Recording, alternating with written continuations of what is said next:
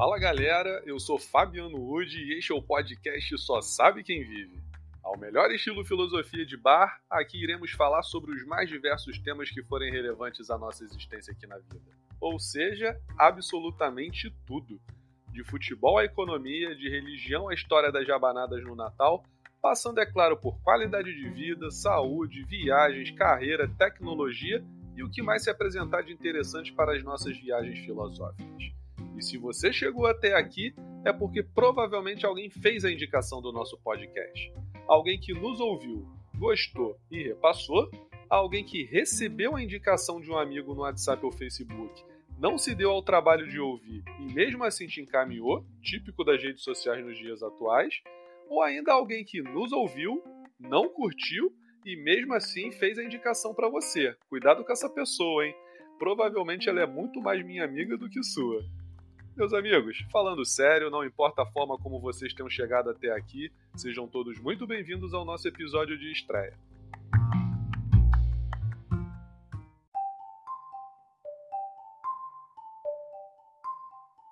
Mas antes de continuarmos, a gente precisa saber se o tema que iremos abordar aqui hoje é do teu interesse. Não adianta a gente ficar aqui falando e vocês não querendo ouvir.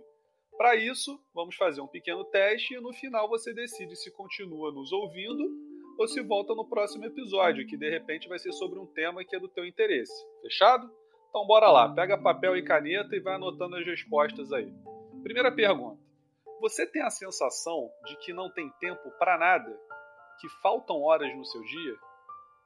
E será que realmente faltam horas no seu dia? Para isso, vamos fazer uma continha rápida aqui. Não que eu não confie em você, mas vamos tirar a prova dos nove aqui. Em média, os cientistas dizem que nós temos que dormir, que o número ideal, o número mágico, são 8 horas diárias de sono. Porém, a gente sabe que no mundo contemporâneo, poucas pessoas conseguem dormir 8 horas por noite. Algumas pessoas até dormem mais, mas no geral, acredito eu que as pessoas durmam menos. Eu, por exemplo, durmo de 5 a 6 horas por noite. Eu acho que de repente a gente pode adotar como uma média nesse exemplo aqui 7 horas por noite de sono, beleza? Depois que você acorda, tem aquele período ali que você toma café, toma um banho, se arruma para ir para o trabalho ou para a faculdade. Quanto tempo você acha que gasta nessa, nessa parte do seu dia? Uma horinha? Então anota aí, uma horinha. E aí depois que você vai para o trabalho, aqui no Brasil, né, a carga horária média de trabalho do trabalhador é de 8 horas diárias. Se a gente contar mais a hora de almoço, dariam 9 horas. Então anota aí, 9 horas no trabalho. Só que tem um tempo de deslocamento para ir para o trabalho e para voltar do trabalho. Tem gente que demora duas horas para ir, duas horas para voltar. Tem gente que demora 10 minutos. Vamos botar uma média aqui jogando para baixo de 30 minutos. 30 minutos para ir, 30 minutos para voltar. Beleza? Então já, já é uma hora a mais. Depois que vocês voltam do trabalho, vocês têm tarefas da sua vida cotidiana. De repente, passar numa farmácia, passar numa padaria, ir ao supermercado, tirar o lixo, lavar louça, fazer comida. Quantas horas a gente pode considerar nessas tarefas diárias? Duas horinhas? Então vamos somar esse total aí. Sete horas dormindo, mais uma hora se arrumando para ir para o trabalho, mais nove horas no trabalho, né, contando com horário de almoço, mais meia hora para ir, meia hora para voltar, mais uma hora no total, né? E mais duas horinhas de tarefas cotidianas aí. Então a gente tem um total de 20 horas por dia de ocupação do nosso dia. O número bateu mais ou menos com o seu? O seu número aí deu mais, deu menos? Faça essa reflexão aí. Primeira pergunta que eu vou te fazer. Se sobrou, se não sobrou horas no seu dia, já temos um problema. Porque você de repente está distribuindo mal aí. Por que, que não está sobrando hora no seu dia? São obrigações realmente? Ou tem um, uma certa forma de de repente você melhorar essa distribuição? E outra, se está sobrando horas no seu dia, nesse exemplo aqui sobraram quatro horas, por que, que a gente fica com a sensação de que não tem horas no nosso dia? Se na verdade sobraram quatro horas, de repente para você tenham sobrado três horas, duas horas. Então, por que ainda assim a gente fica com essa sensação de que falta tempo? E essas horas que sobram, você dedica ela para atividades que você tem vontade de fazer? Ou você nem percebe como gasta essas duas horas? E se você não direciona essas duas horas para atividades que você tem que fazer, por que, que você não faz isso? Porque não pode? Será que é mesmo? Vocês já pararam para refletir como vocês usam essas duas horas? Pois bem, é sobre isso que a gente vai falar aqui hoje.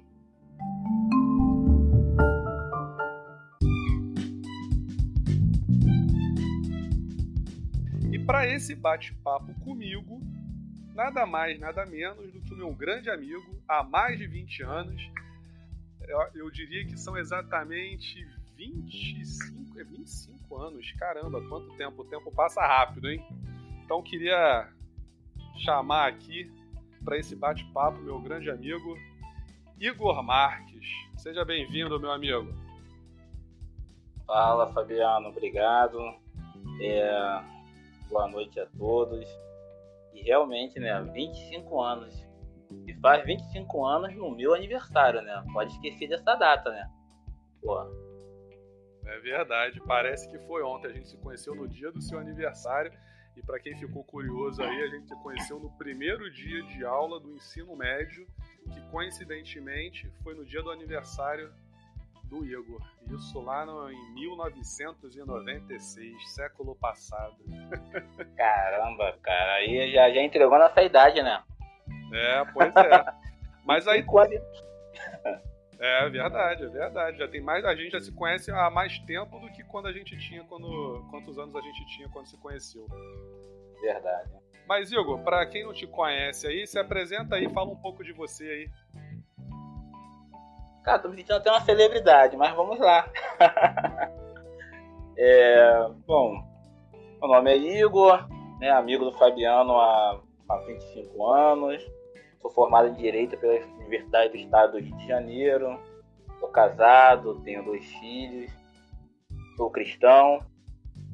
E como um bom amigo, a gente sempre entra nessas furadas, cara. pois é, amigo é para isso. E eu tava aqui lembrando, não sei se você vai se recordar disso, mas quem te, quem te deu a notícia de que você tinha passado na, pra UERJ na época fui eu, se eu não me engano. Claro, eu lembro, eu ia falar sobre isso, tava lembrando disso hoje. Tá assim, caramba, na época já não tinha internet ainda legal, né? Você já tinha acesso à internet, que era coisa rara.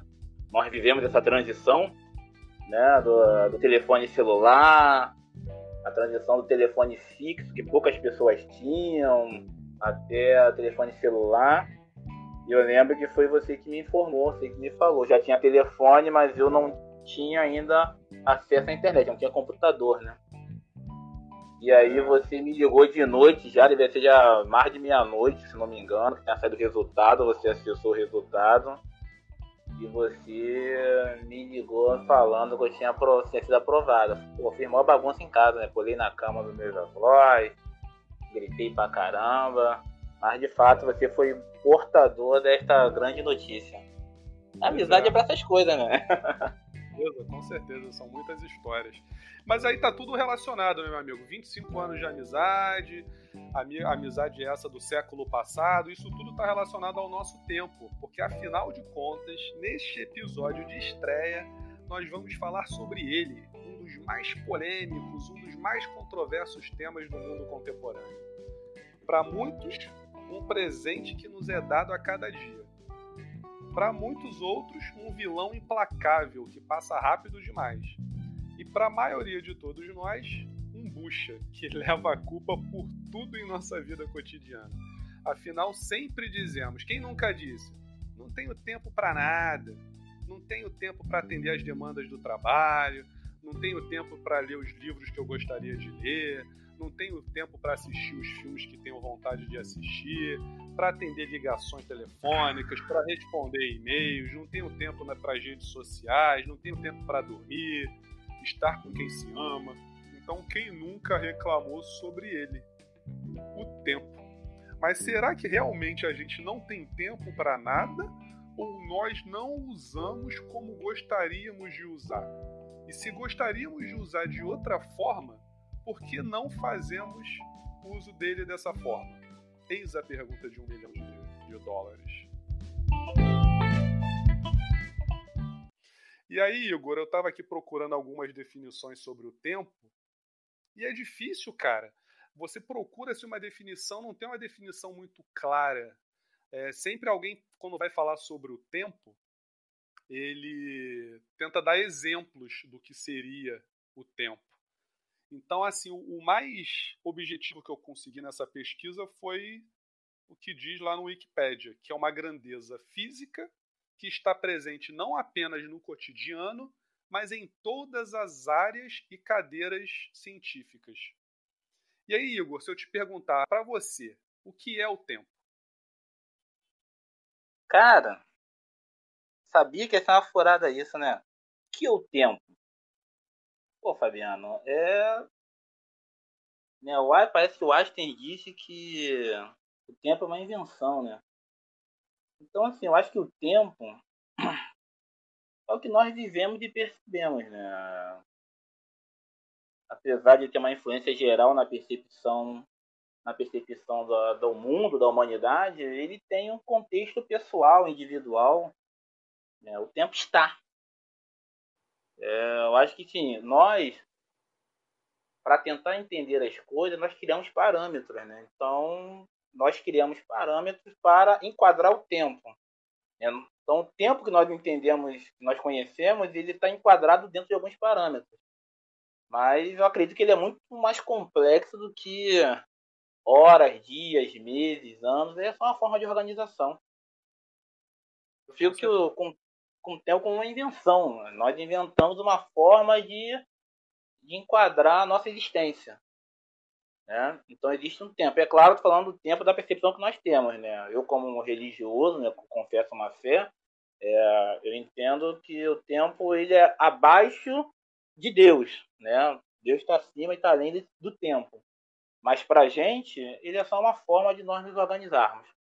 E a gente pode dizer, Igor, né, tanto vendo pela corrente religiosa quanto pela científica, que o tempo ele precede o homem, né? A partir do momento que teve o Big Bang na teoria científica ou a criação do mundo através é, por Deus, criou-se o mundo, o tempo foi criado ali nesse momento também, né?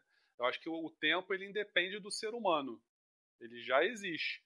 O ser humano quando surge no mundo é que se dá consciência desse tempo e aí fica nessa, nessa loucura toda de tentar medi-lo, de tentar entendê-lo, né? O que, que você acha disso? Não é, né?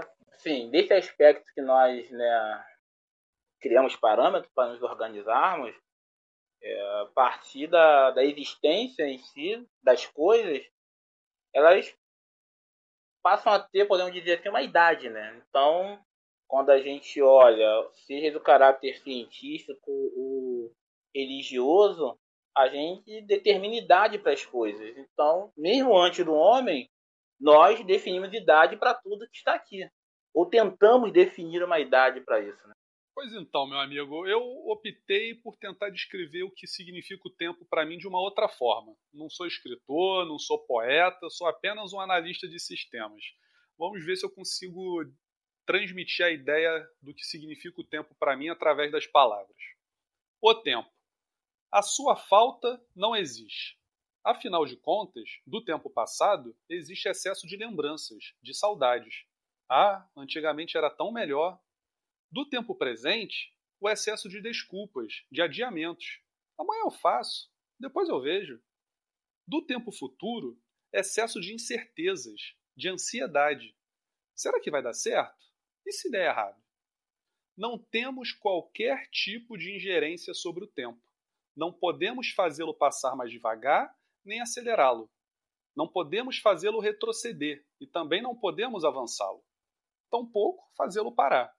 Com esse excesso e constante quantidade de tempo, nos resta apenas direcioná-lo. Não somos senhores do tempo, nem do nosso próprio, mas somos os únicos responsáveis pelo seu uso. O destino que damos ao tempo presente definirá como serão os tempos passado e futuro. Mais do que isso, definirá como será nossa vida, que é o tempo que nos é dado. Então foi esse pequeno texto aí que eu fiz, eu tinha até compartilhado com você mais cedo. Então eu acho que assim, na verdade, o tempo ele está lá. Todo se querendo o tempo todo. e ele nos permite que nós o usemos para fazermos coisas durante a, a, nossa passagem por aqui, né? A gente fazendo ou não fazendo nada, o tempo está lá, ele não deixa de existir. Então foi isso que eu tentei transmitir um pouco nesse texto aqui, meu amigo. Analista de sistema de poeta. Porra. Tá de bobeira? Esse cara é bom mesmo. É Mas aí. sim, é exatamente sim, né? É, você bem colocou, o tempo tá aí. É, para nós, a cada dia, a cada instante, na sucessão dos fatos, na percepção que nós temos das coisas, ele vai passando. Né? Para alguns momentos parece que ele passa de forma devagar, para outra mais rápida, mas em tese, né, o tempo, a linha, né, o linear, né, tempo cronológico, ele passa igualmente para todo mundo. É isso aí. E aí, Igor, falando ainda um pouco da história do tempo, antes da gente falar do tempo nos dias atuais, eu fico me, eu fico me perguntando assim, quando será que o homem se deu conta do tempo, né? talvez com as suas necessidades fisiológicas de dormir, de comer, né? É... Quando você acha que isso se deu? Quando é que o homem se tem a consciência do tempo e tenta começar a medi-lo? Pô, Fabiano, eu acho que desde assim consciência do tempo, acho que desde sempre. Eu acho que acredito eu, né, que a partir da sua existência, da sua racionalidade, da sua capacidade de compreensão das coisas, né? Ele percebe que não fica claro o tempo inteiro, que uma hora escurece, é, que também não fica escuro o tempo inteiro. Uma hora as coisas ficam claras. Então, acho que sim, desde da sua existência, sua percepção de claro e escuro, ele começa a se organizar, acredito que ele começa a se organizar no tempo. É, saber que determinado momento vai escurecer, não exatamente que ele soubesse a que horas ou a que momento da posição do sol iria escurecer, mas ter a compreensão de que em determinado momento aquela luz que permite que ele veja tudo com mais clareza vai sumir e vai ficar escuro. E aí uma questão, acredito que de sobrevivência, ele começa a imaginar assim, ó, vai chegar um momento que eu tenho que me recolher, é, me resguardar, ou simplesmente ficar parado, que eu não vou saber por onde estarei andando. É, a questão fisiológica de comer, talvez, né, come quando dá fome. Hoje a gente, né, não, você não vai trocar nos dias de hoje atualmente, mas hoje nós temos horário para tudo. Mas imagina um homem quando surge, quando nasce, quando é criado, quando recebe o supro de vida, quando chega à condição de Homo sapiens, é, come na hora da fome. Mas talvez sair, caminhar, andar, ouvir vislumbrar as coisas, talvez só quando está claro. Então acredito que acaba, acabou sendo uma percepção natural. Está claro, mas vai ficar escuro. Então, acredito que a partir do segundo dia de existência, de conhecimento né, do homem, ele passa a saber que não vai estar claro o tempo inteiro, como não vai estar escuro o tempo inteiro. É isso aí. E aí, se você parar para pensar, olha só a loucura, né? O tempo, ele é infinito, né? Ele começou e sabe-se lá se um dia terá fim, né? Aí é, é, é, dá, muita, dá muita discussão isso daí, mas vamos assumir que o tempo o tempo seja infinito. Não o nosso tempo, né? Nós somos seres finitos. Mas né, vamos botar assim, o tempo é infinito. Mas talvez o homem se dê consciência do tempo através dos ciclos do dia e da noite, das estações do ano, porque com a revolução teve primeiro a revolução cognitiva, né, do, do Homo sapiens, mas depois teve a revolução agrícola também, em que o sim, homem, sim. com o surgimento da agricultura, então para plantar para o plantio, né, além da, das condições de solo, né, de, de, de clima, tem essa questão da, das estações do ano, né, a sazonalidade. Então, através do ciclo do dia e da noite, das estações do ano, né, então talvez nesse momento aí que cada vez mais o homem passa a ter mais consciência do tempo. E de repente as primeiras formas que, que ele utilizou para justamente medir o tempo seja a posição do sol, do sol né? Então, no, no decorrer do dia aí, o sol vai vai vai se posicionando em locais diferentes e ele começa a medir as estrelas no céu, né? Então, acho que é mais ou menos Sim. por aí, né? O que, que você acha? Não, com certeza, né? Ele começa a se organizar, ele primeiro, ele percebe que existe dia e noite, né? Luz e escuridão. E a partir daí ele começa a se organizar para poder é, se organizar nas suas atividades diárias, né? Podemos assim dizer. E aí essa começa a ter uma outra dimensão, né, com a revolução agrícola, né, da agricultura, agrícola não, da agricultura, né, que ele começa a plantar, começa a se organizar para plantar e colher, e vai olhar para o céu, vai olhar para as estrelas, vai olhar para a lua, e vai é, é, é, se organizar nesse sentido também, né? Então, o Sol, na verdade, né, é, os povos antigos, aqueles que deixaram relatos, eles se organizavam o seu tempo via Sol, via Lua, via estrelas, via outros planetas, né? Eles olhavam para o céu é, e dali tentavam se orientar para poder viver suas vidas, né? E aí plantar, colher, é, deitar, dormir, descansar, acordar. Eu não tenho dúvida que é, os astros né, tiveram grande é, importância nessa primeira organização do tempo, né? Para o é. homem, claro. Não, sim, com certeza. E aí, de repente, num segundo momento, né? A gente está aqui elocubrando, né, pessoal? Nem Igor nem eu somos filósofos, não somos cientistas, nada disso. O Igor é, é. advogado e eu sou analista de sistemas. E, é, e, é, e, é, bom lembrar disso, né? Que nós não somos filósofos, nós somos físicos, nós somos matemáticos, nós somos astrônomos. Exatamente. não somos cientistas sociais, apesar de eu ter feito dois anos de ciências sociais, mas não somos cientistas sociais, não somos sociólogos. Então, é. somos dois amigos e batendo papo. Exatamente. E aí, Igor, eu fico aqui pensando, meu camarada, com o avanço da sociedade, né, da ciência, da tecnologia, sempre uma coisa puxa a outra, né, como se fosse uma engrenagem. Novas necessidades vão surgindo, né, e novas formas de se medir o tempo também vão sendo criadas, né. Na política, por exemplo, tem aquela necessidade de que num debate as pessoas tem a mesma igualdade de tempo para se falar, né? Aí vocês devem estar tá pensando assim, ah, mas, poxa, já está falando de política, mas e esse, você deu um salto na história? Não, mas a política, ela é muito antiga, né? Lá do tempo dos gregos, né? Então, assim, a, a política precede muita coisa no, no, nosso mundo. E aí, como é que você vai medir lá? Tem dois greguinhos lá falando, dois gregos lá conversando, e aí? Como é que mede o tempo? Então, talvez aí já comecem a surgir novas invenções que permita ao homem é, fazer a, a, medida desse tempo. E aí, nas minhas pesquisas, né, cara, eu lembrava logo da ampulheta, né, do relógio de sol, né? Aí depois eu já pensava logo na ampulheta, mas tinha um, um, um aparelho, cara, que se chama clepsidra, que o funcionamento. Já, já ouviu falar nesse clepsidra, não? Já, já, já eu, fiz, eu fiz uma pesquisa também, achei o negócio muito, muito complexo. É, mas funcionava.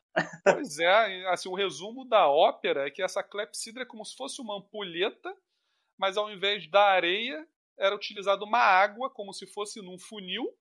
Então, o tempo que essa água demorava para escoar pelo funil e caía nesse outro recipiente fazia com que também um outro objeto lá, como se fosse um relógio, medisse lá o, o, o tempo, né? Que coisa doida. Aí teve relógio de vela, relógio de pêndulo, relógio atômico. O relógio atômico é o que é utilizado nos dias atuais, né? É, é. Que nada mais é do que ele fica medindo ali as vibrações de, de um átomo, né? De quark, se eu não me engano. Então, dependendo do, do tempo ali de, de vibração, é que consegue ser preciso é muito mais preciso do que uma ampulheta, do que um relógio solar, etc, etc. Então, eu acho que a política, a sociedade em si, né, também tem grande influência e já começa né, o, o, tempo fazendo é, começar a fazer parte cada vez mais do cotidiano do ser humano, né? Sim, nós vamos perceber né, que o, o, o ser humano começa a, a igualar o tempo em processo de iguagem. Na verdade, esse processo do relógio de água, da ampulheta, é você tentar é, igualar o, o, a processos para poder terminar o tempo. Então você vira uma ampulheta e aquilo te dá um, um tempo. É, eu não sei, dependendo da ampulheta, não sei se vai do quanto tempo aquilo dura. Mas você começa a reproduzir né, aquele processo para poder igualar o tempo. Então você diz que ah, o tempo de uma ampulheta. Então, se você tem um padrão de ampulheta, as pessoas já assimilam aquela questão. Estou fazendo ampulheta porque eu acho mais simples, né? Esse, esse, esse relógio de água, eu achei ele bem complexo. Cheguei a fazer uma pesquisa. Mas você começa a igualar os processos. Então, um tempo de ampulheta é um tempo de ampulheta para todo mundo que tem uma ampulheta daquele tamanho. Então, tu começa a igualar os processos. Né, para poder definir o tempo, para poder é, é, enquadrar o tempo. É nem definir, né? Porque definir o tempo não que o tempo está. A você enquadrar o tempo. E aí, trazendo para a política, como você falou das sociedades gregas, né, antigas, a questão de como define quem fala quanto tempo cada um vai falar. Um exemplo que você trouxe, trouxe muito bem. Ah, vira uma ampulheta aí, dá uma ampulheta para cada um. Então, hoje a gente tem cronômetro, tem relógio, tem lá o tempo, né? A gente marca lá no relógio a uma hora, 10 minutos, 70 segundos, o partido político que tem mais coligações fala mais tempo, mas como igualar isso? Né? Você vai repetindo os processos. Então acredito que é, foi uma forma do homem se organizar, é, repetir os processos em momentos iguais. Então, ampulheta, tu vira ampulheta. Ah, quando o balde encher, é que deu tempo. Então você vai lá, coloca outro balde, então você entra no outro tempo. E é interessante, né, que é, e aí né, falando um pouquinho de questão bíblica, religiosa ou não, até a Bíblia quando vai tratar de algumas questões não trata de tempo como nós entendemos, vai falar de tempo, é um tempo, dois tempos, três tempos, que a gente não consegue mensurar exatamente que tempo é esse, mas que é um processo, né, que tem uma duração determinada que muitas vezes nós não compreendemos. Então nós temos uma ampulheta no relógio da. Fica imaginando um relógio de vela. Imagina o cara um relógio de vela e na hora dele, sei lá, começa a ventar um pouco mais. Eu não sei que interferência isso vai fazer na chama. Mas eu acho que ele vai perder tempo. É verdade. E aí esse relógio de vela, né, ele já dependeu de uma outra coisa, que foi a descoberta do fogo pelo homem, né? É, o controle do fogo, né? Exatamente. Então já, já é outra, outra questão aí envolvida, né? Os avanços tecnológicos, na verdade, né, eles sempre dependem de um de uma pré-descoberta de um outro tema, né? O relógio de vela só poderia existir se tivesse descoberto o fogo antes. É a mesma coisa, os computadores hoje, há 500 anos atrás, não serviriam absolutamente para nada, porque não tinha nem eletricidade, né? Exatamente. E aí essa questão também da se não tivesse internet. E aí? Então, assim, uma, uma, um avanço tecnológico puxa o outro, né? É, e isso vale para todos os âmbitos, não só na, na, tecnologia, não só na ciência, mas enquanto sociedade também, né? Não tem como pegar a sociedade de hoje e botar mil anos atrás, né? Não, não ia sobreviver. Então, a coisa vai evoluindo realmente ao longo do tempo. Agora, Igor, a gente contou um pouco da história do tempo, agora a gente já vai começar a falar um pouco mais sobre a percepção do tempo. Eu não sei se você já refletiu sobre isso, cara, mas assim, as rotinas de pessoas diferentes são diferentes. Portanto, a percepção e a forma de agir em relação ao tempo também vão ser diferentes.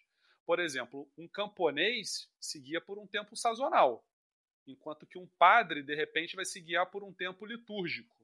Né? O camponês vai lá, tá na rotina dele de acordar de manhã, fazer o plantio, fazer a colheita, né? vai viver aquela rotina ali do, do homem de campo. Enquanto o padre vai se guiar ali pelo, pelo horário da missa, pelos seus, afazeres né, dentro da, da igreja. Né? Então você também entende que assim, dependendo a depender de cada pessoa, essa percepção vai mudar? Sim, é, como nós falamos no princípio, né, comentamos, né, o, o dia tem 24 horas, né, salvo engano, alguns mais, é, mais objetivos que vão falar sobre segundo, mas de forma geral o dia tem 24 horas para todo mundo. Então não muda. O que eu entendo, o que acontece, que da questão da percepção do tempo, eu entendo que existem atribuições diferentes. Né? Algumas pessoas, podemos, né, brincando um pouquinho, são mais atribuladas do que outras. É, então, a percepção do tempo é diferente. Eu me recordo, nós já conversamos sobre isso algumas vezes, né, a gente, quando estudante, a gente tinha tempo para tudo. A gente achava que tinha tempo para tudo. É, e, na verdade, né, na maioria das vezes, boa parte desse tempo, a nossa única atribuição, ou principal atribuição, era estudar. Então, nós tínhamos né, os feriados né, prolongados, as férias de início, de final e de mediano. É, nós tínhamos o turno de estudo, nós tínhamos o horário para estudar, a gente tinha uma tranquilidade maior, algumas matérias, a gente algumas nem estudava. E o restante, boa parte das vezes, era brincando. Aí tu vai ficando adulto, você vai né, assumindo mais responsabilidades ou atribuições, e você acaba se vendo em alguns momentos que você está tão cheio de, cheio de atribuições, você acha que não dá mais tempo para nada. E como você falou, às vezes né, a pessoa que está no campo vive numa dinâmica diferente da pessoa que está na cidade. O do padre que é responsável. Imagina o padre né, responsável por uma paróquia lá no interior de uma cidadezinha pequena e, e de um padre do arcebispo da, do Rio de Janeiro. É. Os dois são, são padres.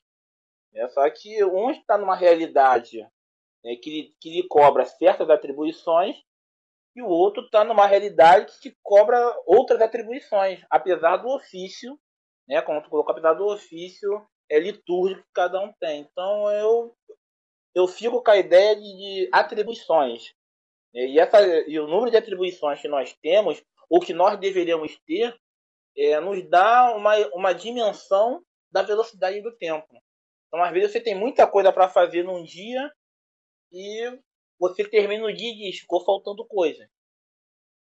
Mas de vez em quando tem um dia que você não tem literalmente nada para fazer e que fica caçando coisa para fazer para poder passar seu tempo. E é por isso que você acha que conforme as pessoas vão ficando mais velhas, né, vão amadurecendo, né, dada a quantidade de afazeres que ela vai assumindo, por isso que ela fica com a noção de que o tempo está passando mais rápido?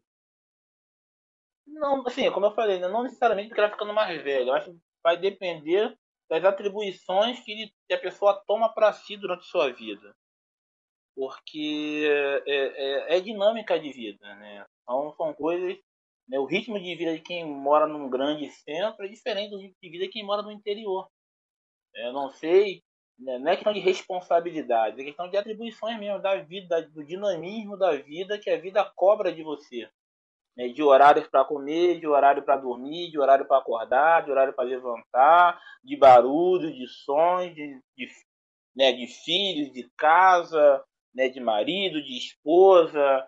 Né? Então, acho que tudo isso vai ocupando o seu tempo de uma forma tal que é, pode dar uma percepção de que você não tem tempo para nada. Mas como é que eu não tenho tempo para nada, mas o camarada que está lá no interior do Rio de Janeiro tem tempo para tudo? Já que os tempos são iguais. Então eu acredito que seja a percepção, né, é, é, é seja a organização do tempo ou as atribuições que cada um tem. Que vai fazer dele, a dele ter mais tempo, apesar de ter a mesma idade que eu, mas a rotina de vida dele dá ele mais tempo do que eu tenho. Fez aquela continha no início, a minha conta por baixo deu 21 horas. E aí, sobram 3 horas. O que, que você faz dessas 3 horas? Aí sobra 3 horas. E aí é, é que tá. Aí sobra 3 horas. O que, que eu faço em 3 horas? Eu ajudo a minha esposa a arrumar a casa, tomo conta de um filho de 2 meses e um filho de 7 anos. Tento para fazer o dever de casa com um de 7 anos. Né? É, troco a fralda do mar novo. Vou fazer a compra já estava embutida ali no caminho. Vou fazer alguma coisa, então são três horas me perguntando, o que, que eu faço nessas três horas? Vejo um filme com eles, vejo o desenho com eles, né, brinco. Então, assim, é uma, uma série de coisas que fica assim, caramba. E ainda assim, assim pô, tem três horas vagas, mas três horas vagas eu não botei. Trocar fralda, é, fazer o dever de casa, ver é, com meu filho mais velho, né, tentar fazer o meu filho mais novo parar de chorar porque ele tá com cólica, porque ele só tem dois meses. Então, quer dizer, no final das contas, a gente sobrar três horas sobrou pouco. E eu ainda acho que vejo filme, vejo futebol quando o Flamengo joga. Aí não tá gastando bem seu tempo, hein? tô brincando. Mas eu tava. Eu, não, ultimamente eu tô gastando mesmo não. O Flamengo, apesar do time bom, não tá ajudando. Ah, eu nem vou falar sobre o meu time, que há muitos anos não, não tá jogando. Mas aí eu, fico, eu sempre fiquei refletindo sobre essa questão do tempo passar mais rápido, né? E aí, numa dessas reflexões, uma vez eu ouvi, não vou me recordar, não vou me recordar quem foi que falou, mas que para mim fez todo sentido, que é o seguinte, que para uma pessoa, para uma criança de 5 anos, um ano é muita coisa. É um quinto da sua vida. Né? Porque às vezes a gente fica com a sensação, nossa, esse ano passou rápido. E quanto mais velho a gente fica, mais maior é essa sensação de que o, de que o ano passou mais rápido. E aí, essa pessoa falou o seguinte: que um ano na vida de uma pessoa que tem cinco anos é muita coisa, é um quinto da vida dela. Um ano na vida de uma criança que tem 10 anos ainda é muita coisa. Mas um ano na vida de uma pessoa que tem 30 já é bem menos do que para criança de 5 e de 10. Então, conforme a gente vai ficando mais velho, cada vez mais esse ano passa a ser uma, uma, uma, uma fatia menor. Cada vez mais ele passa a ser uma fatia menor. Então, por isso, dá essa sensação de que os anos estão passando mais rápido. Para mim, fez sentido. E aí, tem uma outra questão também, que essa é meio que uma elaboração minha, né, essa tese, vamos colocar assim, é que quando se é criança, né, salva a questão do estudo, né, mas de uma forma geral, a criança meio que ela aproveita bem o seu tempo, né? Ela estuda, ela brinca, para ela toda hora é hora, como dizem, né? Então, tá, tiver que brincar, vai brincar, tiver que estudar, vai estudar, ela não fica esperando por nada. E parece que quando, quanto mais adulto, né, nesse processo de adultar, vamos colocar assim, né, conforme a gente vai adultando, cada vez mais a gente fica procurando pelo momento ideal, pela hora certa. Nas minhas férias eu vou fazer a viagem. No final de semana eu vou fazer isso. No mês tal eu vou fazer aquilo. A gente sempre fica à espera de um tempo futuro. E parece que durante esse tempo que a gente espera por esse tempo ideal, por esse momento ideal, a gente parece que vive nesse num piloto automático, né? E aí, tipo, para quem viu aquele filme Clique, né, do Adam Sandler, ele criou lá aquele controle remoto em que ele avançava os momentos da vida cotidiana. Ele avançava a vida para uma promoção, ele avançava a vida para um determinado objetivo. E aí ele perdia toda a vida cotidiana. Só que a gente não pode esquecer que a vida cotidiana também tem os seus momentos importantes, né? Então talvez esse viver no piloto automático faça com que dê essa sensação do tempo estar passando mais rápido, né? O que, que tu acha? Não, é, é, é realmente é, tive essa questão do, do tá no automático, de estar tá nesse looping, né? A gente é levado a viver esse looping diário e você acaba se acomodando. Não sei se o termo ideal é se acomodando, mas as coisas passam a ser tão.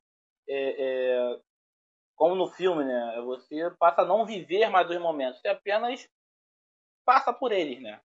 Você passa por ele e você acaba não usufruindo desses momentos. Mas eu acho que isso também, como eu falei anteriormente, é também um pouco de uma carga de atribuições. Né? A criança consegue viver melhor esse momento, um, né? porque a perspectiva dele de possibilidade está limitada, né? uma questão de idade, de tamanho, de raciocínio e de compreensão das coisas. Pelo menos na nossa época era assim, porque hoje em dia, né? com a internet, com o YouTube, eh, a mente das crianças está numa velocidade assim que a mil. Mas, mas na nossa época, por exemplo, a, nossas perspectivas tá, eram limitadas. Então a gente vivia o dia a dia, sem se preocupar com amanhã, porque a gente não tinha por que se preocupar com ele. Né? Não... Uma criança de 5 anos é, que está dentro, do, dentro de, um, de, de, um contexto minimamente aceitável de família, de, de cuidado, ela não se preocupa com amanhã. Ela está vivendo hoje, ela quer ser feliz hoje, ela quer fazer as coisas hoje. A gente adulto, a gente pensa em, em organizar, guardar dinheiro para não ficar com despesa, ver se vai dar, qual lugar o orçamento cabe, para poder tentar fazer da melhor forma possível, né? E, e fica planejando, planejando, planejando e vai trabalhando e vai vivendo a vida no dia, cotidiano no automático, realmente, pensando, ah, vou conseguir, vou fazer. E a gente perde um pouco do.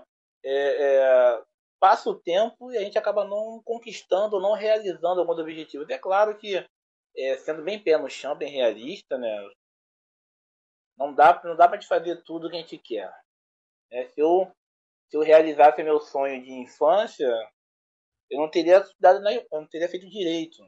Estaria jogando bola agora me aposentado, estaria agora aposentado, né, com 40 anos, aposentado e cheio de dinheiro. Mas, é, não deu muito para jogar bola, né? Você sabe, né, que eu da, é, onde eu morava, então da minha casa eu tinha duas visões: o Maracanã e a UERJ. A UERJ, honestamente, até meus 15, 14 anos, 14, 15 anos, onde eu morei, a minha opção sempre foi Maracanã. Mas eu acabei na UERJ. Né? É, pois é. E aí, cara, eu fico pensando, você falou uma frase que me fez refletir, né? Que não dá pra gente fazer tudo que a gente quer. Mas será que a gente faz tudo que a gente poderia fazer? Às vezes eu fico com a sensação de que existem tantas outras coisas que a gente poderia fazer e que a gente acaba se limitando, né? Fica meio que preso nessa rotina, nesse piloto automático. É, mas aí eu acho que são coisas da, da, vida contemporânea, né? Tudo acontece mais rápido, né? Hoje em dia do que era do que era antes. E aí eu fico mas... até Pode falar, pode falar. Não, assim, mais assim, é, acho que é, é perfeita essa sua reflexão. De fato, nem sempre dá para tudo o que quer, mas será que realmente nós estamos fazendo tudo que nós podemos? E sim, só para só pra poder fazer um adendo que eu falei. Não tô dizendo que foi ruim eu ter parado na UERJ, não. Pelo contrário, foi muito bom. Mas eu tô falando assim, como na infância, o sonho era jogar no Maracanã. Não é adentrar numa faculdade. É. Mas a vida nos leva por caminhos né, possíveis. A gente vai organizando o tempo quando for assim, o que, você vai fazer, qual uso você faz do tempo. Então, você faz nossos usos. Então, a reflexão que eu fiz, eu achei assim, perfeita. Será que nós fazemos tudo o que podemos fazer? É, e eu, acho que não. Eu acho que muitas vezes deixa muito a desejar em algumas questões. Mas aí eu também não sei se não é possível fazer. A gente não faz porque não é possível, né? Eu acho que a gente se limita de uma certa forma, né? Eu sou analista de sistemas, então meu mundo é esse. Eu sou advogado, então meu mundo é esse. Eu sou jogador de futebol, então meu mundo é esse. Eu sou pianista, então meu mundo é esse. Então, por que eu, analista de sistemas, não posso aprender a tocar piano, não posso jogar bola com mais frequência? Né? Eu acho que às vezes a gente se limita ao nosso mundo e deixa de conhecer outros mundos, né? E aí muitas das vezes a gente usa a desculpa de, da falta de tempo. Mas por que, que a gente não tenta reorganizar esse tempo? Será que a gente não conseguiria simplificar a vida de forma a conseguir organizar esse tempo? Né? Mas aí talvez é. entre nas questões do mundo contemporâneo. Sim. Porque, por exemplo, quando a gente fala de tempo, geralmente a gente fala do, do tempo e espaço. Que é lógico, eu não vou me atrever a falar sobre tempo e espaço na forma como Einstein falou, né? Não vou me atrever. Você, e você é mais apto a falar isso do que eu, né? Que querendo ou não, você entrou mais na matemática do que eu. Pois é, mas ainda assim eu não vou me atrever a falar sobre isso. O que eu quero dizer aqui é o seguinte, que com os avanços tecnológicos, né, e o mundo que a gente vive hoje, a gente pode dizer que o espaço, de certa forma, acabou.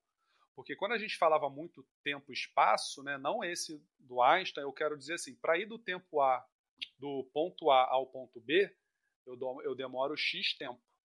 Né? Então, para eu receber uma informação do outro lado do mundo, essa informação vinha através de cartas, aí vinha é, pelo, por, que eram enviadas por navios, depois aviões, né? Hoje não. Hoje com a internet você está em tempo real acompanhando o 11 de setembro, os ataques terroristas na França, o Ano Novo lá na Nova Zelândia e na Austrália, né? nós viramos contemporâneos dos nossos contemporâneos, né? A gente consegue... E a invasão do Capitólio. Exato, a invasão do Capitólio agora que aconteceu nos Estados Unidos. Então a gente consegue acompanhar tudo em tempo real. Né? Não só o que está acontecendo com a gente aqui, mas o que está acontecendo no outro lado do mundo. E aí eu acho que o ser humano, ele meio que, que dá uma perdida. Parece que ele fica com a sensação de que tem que ficar o tempo todo conectado. Eu acho que cada vez mais a gente acha que tem que ficar conectado, sabendo o que está acontecendo no outro lado do mundo, como se aquilo fosse, de alguma forma, mudar as nossas vidas. Claro, existem eventos que realmente influenciam. Um 11 de setembro, né? Ele não atinge é. só os Estados Unidos, ele atinge o mundo todo. Mas, assim, saber que a Gisele Bündchen comprou uma bolsa nova, ou que o marido dela trocou de time lá na NFL, até que ponto isso é relevante e a gente tem que ficar sabendo isso em tempo real. Então eu acho que essa questão do, do espaço ter acabado, né, da gente conseguir acompanhar o que acontece no mundo todo, faz com que a gente tenha uma assim uma quantidade de informações a ser absorvida muito grande, né? Sim, é, parece que com essa questão né, da, da evolução dos meios de comunicação científica, tecnológica, nós temos é tudo parece que tudo afeta a todos ao mesmo tempo. E como você falou, é, parece que o, o ser humano tem um instinto fofoqueiro que precisa estar a par de tudo ao mesmo tempo. E a, qual a diferença faz na vida né, da grande maioria da população quem casou com quem? Entendeu? Ou separou, ou traiu. Ah, fulano falou isso, deu uma indireta para alguém. E as pessoas querem estar atentas e conectadas. E é impressionante, Fabiano, que é o tipo de coisa que vende, que dá pop, que tá dinheiro na internet, esse tipo de informação, é, de dar o, esse tipo de furo. Então são coisas que é, a noção de espaço, essa concepção né, de tempo e espaço, o espaço sumiu, porque nós temos a comunicação instantânea, através do aparelho de televisão, do rádio, até brincou, né? Rádio, coisa de velha, mas é. Né? A rádio está virando coisa de velha e está acabando retomando né, alguns valores, o seu, né, o seu charme tem voltado à questão do podcast e tal, mas através do rádio, da televisão, da internet, do telefone, é, nós sabemos de tudo quase que em tempo real. Só que nem tudo que chega é informação relevante, que vale a pena a gente gastar o nosso tempo, e aí, né, do tempo que está posto, é, absorvendo algumas informações. Só que tem um porém, é, elas chegam para você, você querendo ou não. É, você abre seu aplicativo ou seu, né, sua página do seu e-mail e você recebe uma gama de informação que tem hora que você nem sabe mais o que está acontecendo. Né? Uma série de janelas que abrem para você e, e, e, tem um caráter visual, né? São é, é posto de forma que chama a tua atenção. Que você, quando menos percebe, está vendo a reportagem de alguém que se separou. E, mas por que eu estou vendo isso? Não, você foi ver seu e-mail, pipocou uma tela na sua frente, né, o, o, gráfico era bonito, chamou a sua atenção, você clicou e acabou lendo. Aí no final tu diz, isso agregou o que para mim? Nada. Por que, que eu tô lendo isso? Não sei. Aí você acabou recebendo aquela informação e você agregou mais uma. Você ocupou um espaço na memória, sua memória que não vai ter utilidade nenhuma. Pois é. E aí, o espaço a gente falou que meio que acabou, né? Por conta de toda essa conectividade. E aí, com toda essa conectividade, quando você não está trabalhando, você não está estudando, muita gente está nas telinhas de celulares, da TV, assistindo Netflix, Prime Video da Amazon, enfim. E aí começa também a perder a noção do tempo. Você já não sabe mais se é dia, se é noite. e que impactos essa perda da noção do tempo pode trazer para o corpo e para a mente das pessoas, né? A gente vê aí que cada vez mais é, se tem um aumento dos casos de pessoas com depressão, com ansiedade, que são consequências aí da, dessa mudança na relação entre o homem e o tempo, né? São os, os ditos transtornos de ansiedade e de, de, de, depressão. Afinal de contas, né, o pessoal diz né, que o que é a depressão? É o excesso de passado. Né? A pessoa que fica muito presa ao passado, remoendo determinada história, né? aquilo causa um mal. E o que é ansiedade? É o excesso de futuro. É a pessoa que fica preocupada com amanhã. E aí, muitas das vezes, esquecendo de viver o hoje. Né? Então, as pessoas estão tão presas ao tempo passado e ao tempo futuro que causa depressão, causa ansiedade, quando na verdade tudo que elas tinham que fazer né, é estar presente, né, estarem no tempo presente, vivendo, né? Então são transtornos aí que surgiram nesse mundo contemporâneo com tanta informação. O que, que tu acha? Então, eu achei, Fabiano, muito, ah, muito interessante essa definição, né, esse resumo que você fez sobre depressão e ansiedade. Não sei se é, se é teu, se você ouviu ou leu em algum lugar. Achei muito legal essa, essa definição de depressão sendo o excesso do passado e ansiedade o excesso de futuro. O problema é, é complicado porque as coisas andam tão simultâneas, tanta informação, são tantas coisas que chegam até nós que é, as pessoas começam a, a, querer viver em função dessas informações. Né? É, ah, é meu vizinho que pô, tá tirando as fotos maneiras, viajando, a família dele perfeita ah, é o fulano de tal que foi para não sei aonde. E as pessoas começam a criar expectativas da sua vida é, em, com base na vida dos outros. É, parece que é, é, é, complicado.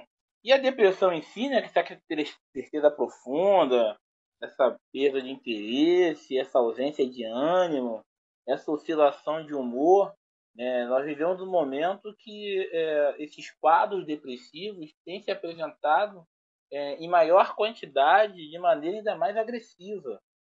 Então, é, nós vivemos, nós queremos muitas vezes, é, nós queremos viver a realidade do outro, mas não é possível.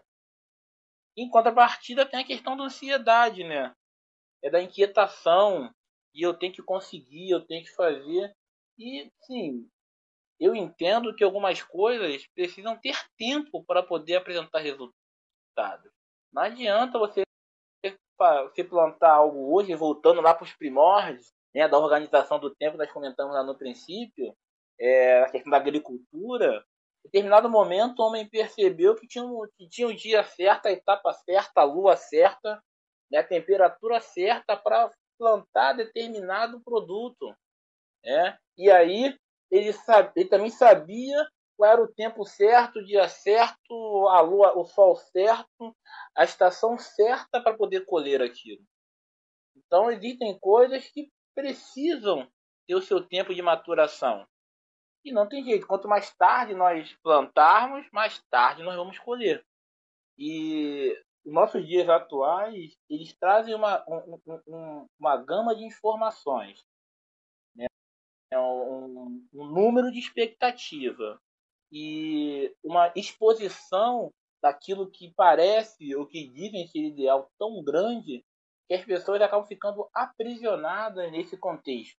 Então, se eu não tenho aquele, né, aquela coisa da propaganda, eu não tenho aquele tênis, eu não sou ninguém. Me lembro quando nossa adolescência, né, hoje as coisas são muito mais fáceis, mais simples, mais próximas, né, para algumas pessoas, claro. É, mas aquela coisa de é, eu tenho que ter aquele tênis para poder estar tá na moda, eu tenho que ter hoje eu tenho que ter aquele celular, eu tenho que ter aquela marca de celular, eu tenho que viajar para tais e tais lugares, eu preciso é, ser reconhecido assim, assim, assado, eu preciso ter tantos mil seguidores, eu preciso ter tantos mil likes. E assim, as pessoas produzem material é, em busca de, de visibilidade, né?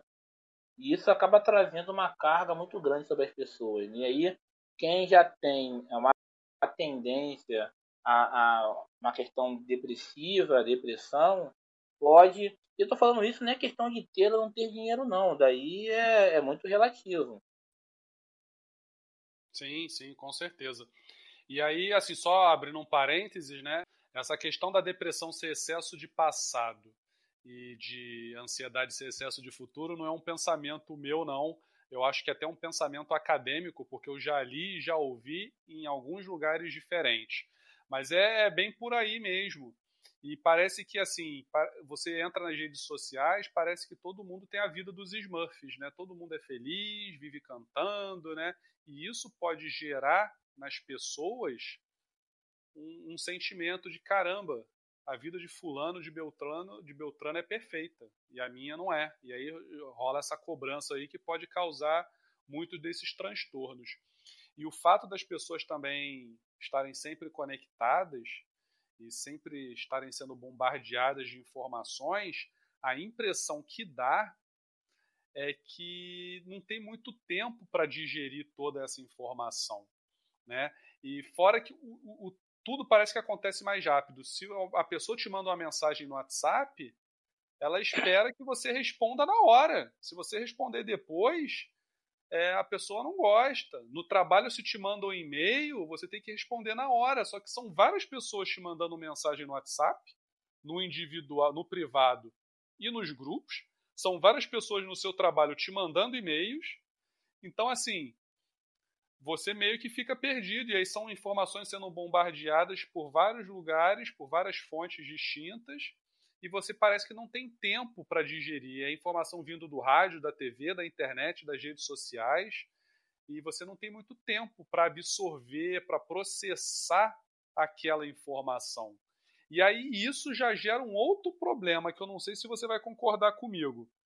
Parece que é tanta coisa que a gente tem para consumir, que a gente se cobra consumir, que as pessoas viraram especialistas em vários assuntos só de ler uma manchete. Ela entra lá na Globo.com, no site do UOL, do UOL ou qualquer outro portal, vê uma manchete que muitas das vezes é escrita de forma dúbia para poder chamar a atenção. Então você lê a manchete, dá a impressão de ser uma, de ter uma temática e quando você abre a notícia tem outra temática. Só que nem todo mundo abre a notícia, só vê a manchete e aí ela assume aquilo como verdade e defende aquilo como se ela fosse uma especialista naquele assunto. Então as discussões, o conhecimento ficou muito superficial e as discussões ficaram muito rasas, porque as pessoas não estão se aprofundando nos temas. Elas leem uma manchete e assumem aquilo como verdade. O que, que tu acha? Não, é, é, eu, assim, eu, nessa questão eu, eu, eu observo dois aspectos. Um é esse que você falou, é, parece que hoje em dia todo mundo tem que saber tudo de tudo. Né? Todo mundo tem que ter uma opinião formada sobre qualquer assunto. É, as pessoas parecem que têm dificuldade em ou dizer eu não sei como funciona, eu não sei o que está acontecendo, ou simplesmente não opinar. Parece que as pessoas querem falar sobre tudo, querem ter uma opinião para tudo, e, e, e, o mais, e o mais complicado é que muitas vezes né, aquilo que deveria ser tão somente uma opinião as pessoas, é, acaba ganhando caráter de verdade. Não, eu penso que é assim, que é assim, que é certo. Quando na verdade, às vezes é uma opinião de alguém que nem sabe o que está falando. É, então, assim, é, é, é, muito complicado isso. É como tu falou, são muitas informações, aí pipoca uma informação que tem um visual bonito, tem uma fala bonita, tem um texto legal, a gente está vendo, e como tu falou, nem lê toda a reportagem ou nem percebe, né? não consegue digerir, não consegue é, é, identificar, não dá tempo de assimilar a informação direito. E nós estamos vivendo isso muito com a questão das fake news, né? Então, porque tá na internet é, é verdade, então, o que se coloca lá, a gente acaba assinando por verdade. E isso, por mais que a mídia reclame muito disso, eu não estou fazendo crítica à mídia, mas por mais que a mídia reclame muito disso, é, é, isso acabou sendo uma transferência que as pessoas fizeram né, das mídias tradicionais para a internet, mas sem compreender que agora isso é um campo aberto. Então, é, era muito comum né, a gente ter por verdade aquilo que era dito no repórter, lido no jornal, eram informações que não eram tão simultâneas, não era do dia para a noite, agora eram coisas que chegavam, e isso, eu não vou nem entrar na questão de interesses é, corporativos, não vou entrar nesse mérito. Mas aí quando a gente entra para a vida virtual, né, do, do, da internet, dos blogs, dos vlogs, da, das notinhas, do Instagram, do Facebook, do Twitter, que é mais instantâneo ainda, a, né, o ser humano acaba meio que transferindo essa coisa de se, tá na, se é uma informação pública, é verdade. E aí é um problema. Porque você tem, às vezes, uma mentira com um discurso e as pessoas têm verdade. Quando, na verdade, é, nada mais é do que a opinião de alguém que bobear nem entende do assunto. E existe outro aspecto. Né? E aí, eu, eu fazendo uma leitura bondosa, né? Poderia ser fazer uma leitura maldosa, fazer uma leitura bondosa. A vida hoje está tão dinâmica. As informações que falou, são tantas informações ao mesmo tempo, chegando, uma, uma gama de informações, que é bombardeado por, por pop-up, por, por informações, por tudo. E eu percebo que muitas vezes é, é, a informação chega sem como é que podemos dizer assim, sem um histórico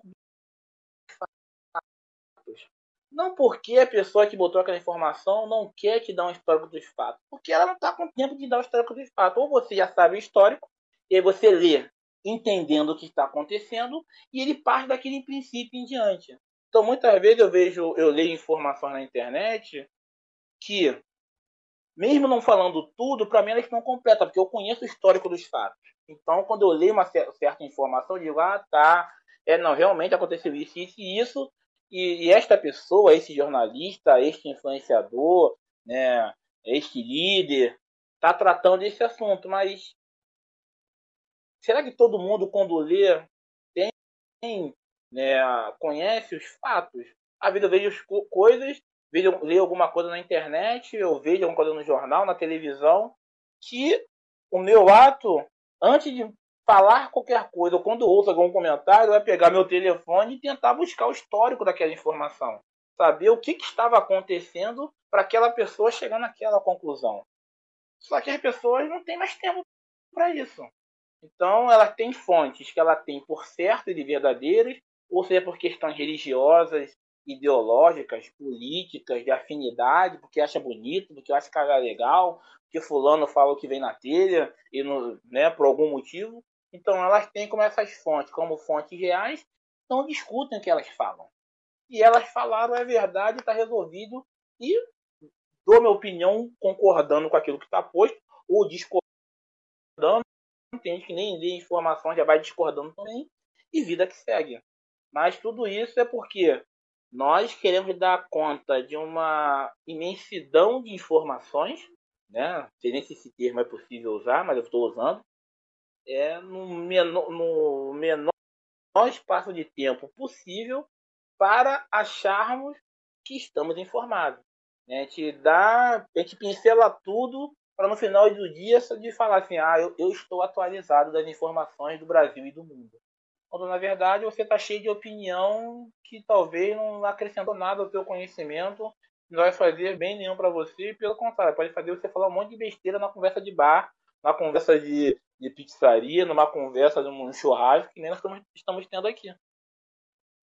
É, exatamente. A impressão que dá é que está tudo fragmentado, né? Tá tudo, são vários pedaços de um quebra-cabeça, que você tem várias peças, mas que como você não se especializa, você não se aprofunda em nenhum assunto, você parece que nunca monta esse quebra-cabeça, né? E essa questão aí, ô Igor, de a gente estar tá sendo bombardeado o tempo todo de informações, né, com tantos afazeres o tempo todo, traz prejuízos aí pra gente, né? Porque a gente cria a chamada multitarefa, né? Não somos seres multitarefa, não somos computadores. A gente pensa que está sendo multitarefa, quando na verdade não estamos sendo, né? Quando você pensa que está fazendo várias coisas ao mesmo tempo, na verdade você está fazendo um ping-pong da sua atenção com a sua mente. Né? Você está cozinhando e está lavando um prato, na verdade, você botou o arroz lá para fazer, aí vai lavar o prato, aí depois volta, mas nesse meio tempo o arroz pode queimar. Né? Então a gente tá sempre se ilude com essa questão do multitarefa. Outro, outra questão é justamente a do piloto automático, né? que é bacana. O que é o piloto automático? É a gente estar, tá, de repente, amarrando o cadarço e está pensando no que vai fazer em seguida, ou está relembrando alguma coisa que fez anteriormente, né? Porque o que nos difere dos outros animais é justamente a capacidade da gente conseguir planejar o futuro, pensar o futuro. Só que a gente não pode viver o tempo presente só pensando o que vai fazer amanhã, né? Senão a gente deixa de viver. E a gente fica acaba se exaurindo. Porque não sei se, se você sabe, mas quando a gente fica pensando, por exemplo, elocubrando sobre o amanhã. Digamos que uma pessoa vai fazer uma entrevista de emprego ou vai fazer uma prova, né? Se ela começa a pensar em como vai ser esse amanhã, né? Se isso acontecer ou se aquilo outro ocorrer, o cérebro entende como se aquilo realmente estivesse acontecendo, ainda que seja apenas uma elocubração. Fisiologicamente, o seu corpo vive como se aquilo de fato estivesse acontecendo. Então, se você imagina que você está vivendo um estresse no futuro, o seu corpo está vivendo aquele estresse já no presente, ainda que aquilo não esteja acontecendo. Então, assim, quanto mais a gente vive nesse piloto automático, né, ou seja, fora do tempo presente, mais fisicamente a gente se desgasta. E o que eu percebo é que, assim, às vezes a gente vive muito nesse piloto automático, né? Quem nunca está numa conversa com um amigo, ou com a esposa, ou com o marido, num jantar, está conversando e com o celular ao mesmo tempo. E vai respondendo para outra pessoa que está ali na sua frente no automático, quando na verdade a atenção está no celular. E aí depois pergunta: o que foi que eu falei mesmo? Né? Ou então vai atravessar uma rua, não percebe, não olha o trânsito, ou está dirigindo e está no celular, está entrando no elevador e nem percebe que de repente um amigo está ali no elevador. É a tal da cegueira funcional, né? É a gente não enxergar o que está na nossa cara por justamente estarmos no piloto automático. Porque outro ledo engano do ser humano é achar que é multitarefa, né? Não somos multitarefas, somos sim multifuncionais. A pessoa ser multifuncional é ter a capacidade de exercer diversas funções. Porém, essas funções não podem ser exercidas ao mesmo tempo, que no caso seria ser multitarefa. Né? Então, quando você pensa que está no trabalho respondendo a duas pessoas ao mesmo tempo sobre projetos diferentes, por exemplo, você não está. Você está respondendo uma, enquanto ela vai te responder, você responde outra. E, em paralelo, você está pesquisando alguma coisa relacionada a um terceiro projeto né? E aí alguém te liga para falar do colégio do teu filho, ou a tua esposa te liga. Então, na verdade, você está fazendo um ping-pong com a tua atenção. E isso traz sérios danos aí para nossa mente, estafa, né? Porque a gente não, não, não desliga, né? Tá o tempo todo ligado. Mas com toda essa evolução tecnológica que a gente teve, né? É, quanto mais ferramentas o homem criou para administrar o tempo, parece que mais enrolado com o tempo ele fica. Né? Hoje nós temos aí ferramentas para consultar o tempo, né, como o relógio, o celular, né, todo mundo hoje usa o celular para ver as horas.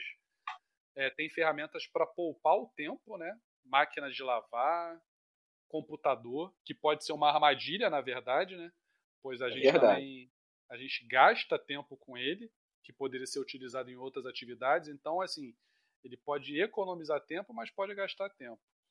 Temos ferramentas para enriquecer o tempo, né? Uma TV, o livro. é, os próprios celulares com conexão à internet, né, o computador. É, a gente pode usar essas ferramentas para enriquecer o nosso tempo, ou não, né? Pode enriquecer com futilidades também. Aí não seria enriquecer, seria empobrecer. Uhum. Temos ferramentas para, entre aspas, tá, pessoal? Entre aspas, destocar o tempo, né? guardar o tempo, que seria fotografia, HD, cartão de memória, né? O homem criou, criou máquinas que você pode registrar o tempo, né? Você tira uma foto e você guarda o tempo, ali aquele momento, aquele instante.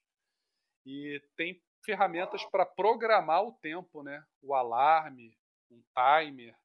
E parece que com todas essas ferramentas, ainda assim, o homem cada vez mais se enrola com o tempo. Né, Igor?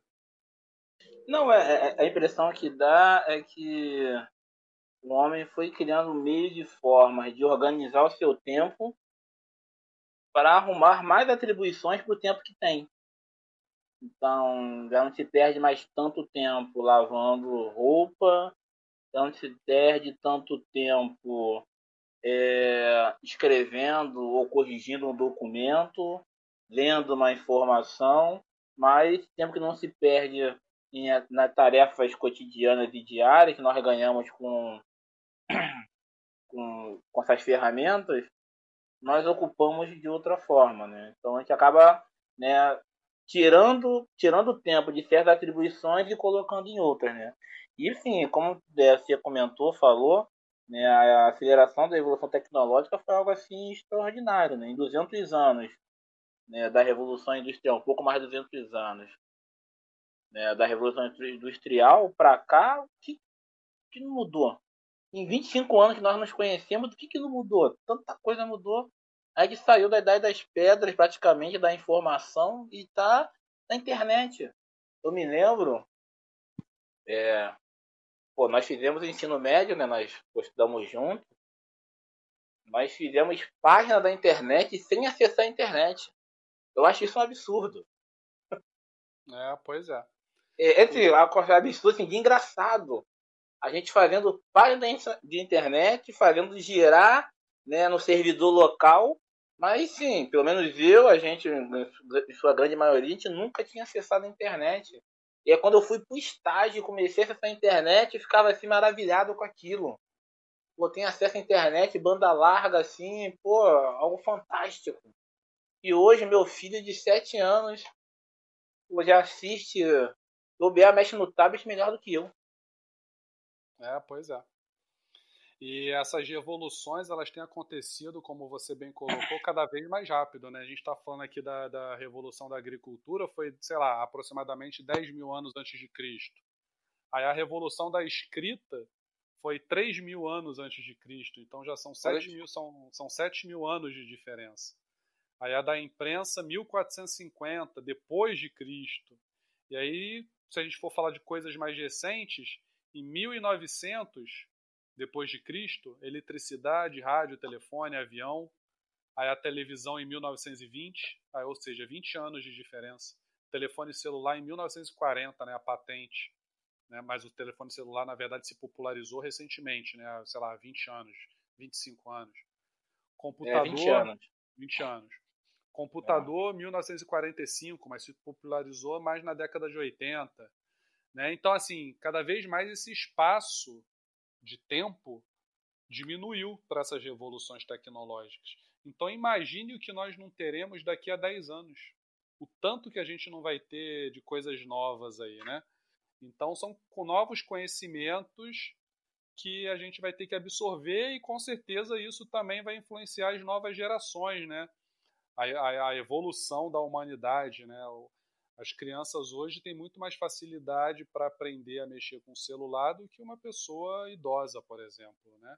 É, e, então, e, é interessante, e é interessante, né, Fabiano, que assim, é, à medida que nós vamos nos desenvolvendo, né, na tecnologia, é, máquinas, equipamentos, enquanto as crianças estão, né, os jovens estão cada vez mais conectados, ligados, atentos, conseguem é, acompanhar né, melhor essas transições, que são transições do, da, do período que eles vivem, né? Aqueles que estão mais velhos, né? No nosso caso, um pouquinho, só um pouquinho mais velho, é muitas vezes é, nós, nós estamos existe um movimento hoje, né, que da busca do ócio. A pessoa tem falado do momento de, de repouso, de descanso, de tanta coisa acontecendo ao mesmo tempo, que as pessoas um pouco mais velhas estão tendo dificuldade em assimilar isso tudo e o caminho está sendo, ó, desliga de tudo e vai meditar, vai descansar, vai não fazer nada. É, pois é, porque parece que a gente tem que estar sempre sendo produtivo o tempo todo. E aí eu pergunto: em que momento a gente vai parar e vai simplesmente não fazer nada? Ter aquele tempo para refletir, para pensar, para ter novas ideias.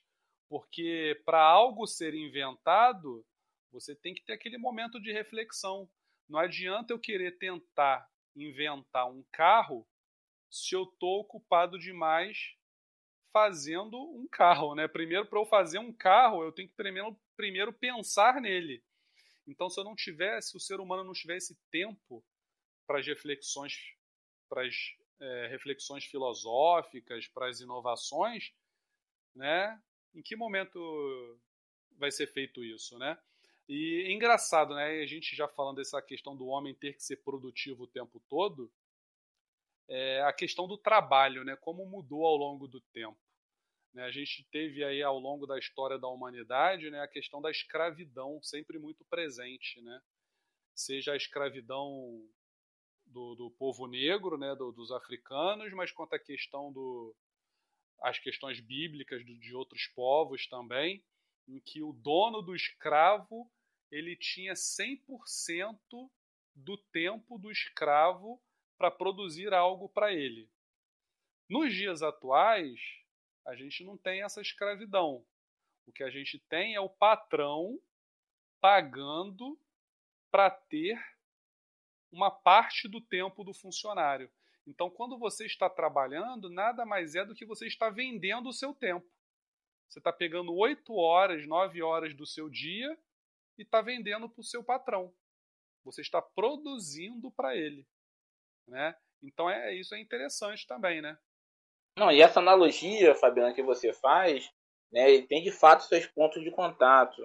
Né? É, é claro, né, você não quis fazer, né, comparar o trabalho assalariado com a escravidão, porque né, são contextos diferentes, com, com contrapartidas que não existem na escravidão e que existem no trabalho mas de fato a gente é, é impulsionado né, e nós somos levados a trabalhar de forma compulsória, não tem jeito. Você viver, tem que trabalhar. Então, eu não quero nem entrar na questão de mais-valia, de força de trabalho, se, o, tra se o trabalhador é devidamente remunerado pelo seu trabalho, mas, de fato, é, você tem que trabalhar. É, e nos tempos que nós vivemos hoje, existem duas frases que são muito conhecidas, que eu não sei exatamente quem foi que falou, mas uma que ouve o tempo inteiro é tempo é dinheiro. Então quem possui o tempo, se tempo é dinheiro, se você possui o tempo de mais pessoas, você acaba tendo mais dinheiro. Né? E tem uma outra é uma outra frase também muito conhecida que, que diz que o tempo é o bem mais valioso que temos. Então, é, se o tempo é o bem mais valioso que temos e eu consigo, ou alguém consegue comprar esse, o tempo de um terceiro, ou, e aí sim, no caso da escravidão, tomar esse tempo de um terceiro, você está agregando valor a você, não necessariamente aquele que está trabalhando para você. É, mas é claro, hoje a questão do trabalho assalariado, você tem uma contrapartida. E aí é, você vende seu tempo.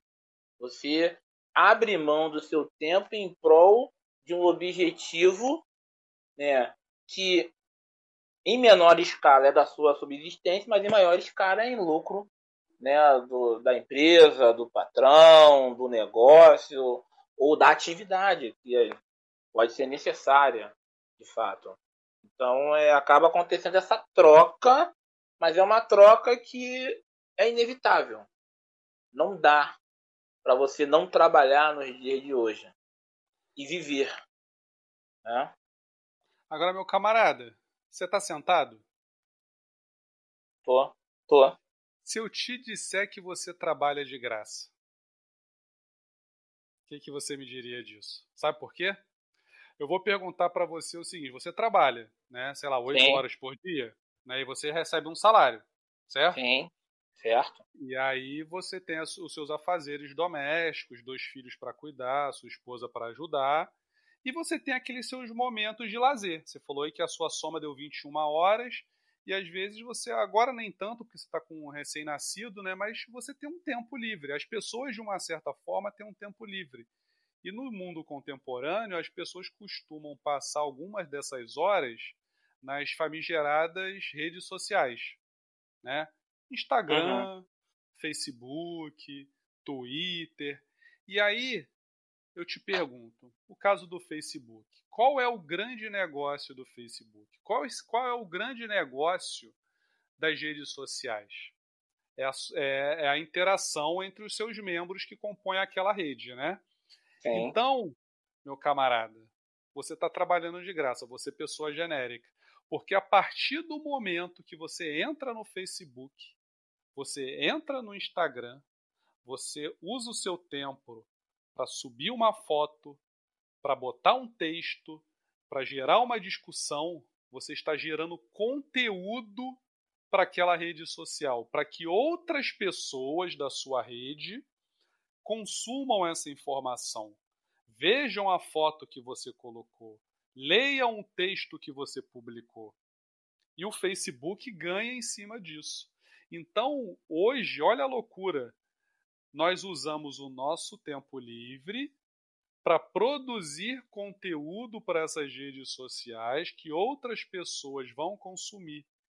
E essa roda que está girando, né, de da gente estar tá publicando e consumindo informação das redes sociais, faz com que o dono da rede social tenha lucro. Olha que é um doideira, visionário. Né? É um visionário. Não, mas isso, Porque... inclusive, eu vou deixar aqui a indicação eu li num documentário que eu recomendo, né? Muitas das discussões que a gente está trazendo aqui tá no Netflix lá em um documentário chamado Quanto Tempo o Tempo Tem. E se eu não me engano, foi Arthur Dapiev, um dos entrevistados, que falou sobre esse tema e que me chamou muito a atenção, né? É interessante isso, né? Acho que as pessoas não se dão conta disso. É como se você gostasse. Ah, mas eu gosto de ficar na rede social. Aí o Arthur da Pieve, inclusive, dá esse exemplo. Eu também gosto do meu tênis, mas nem por isso eu gasto horas do meu dia fabricando tênis, né?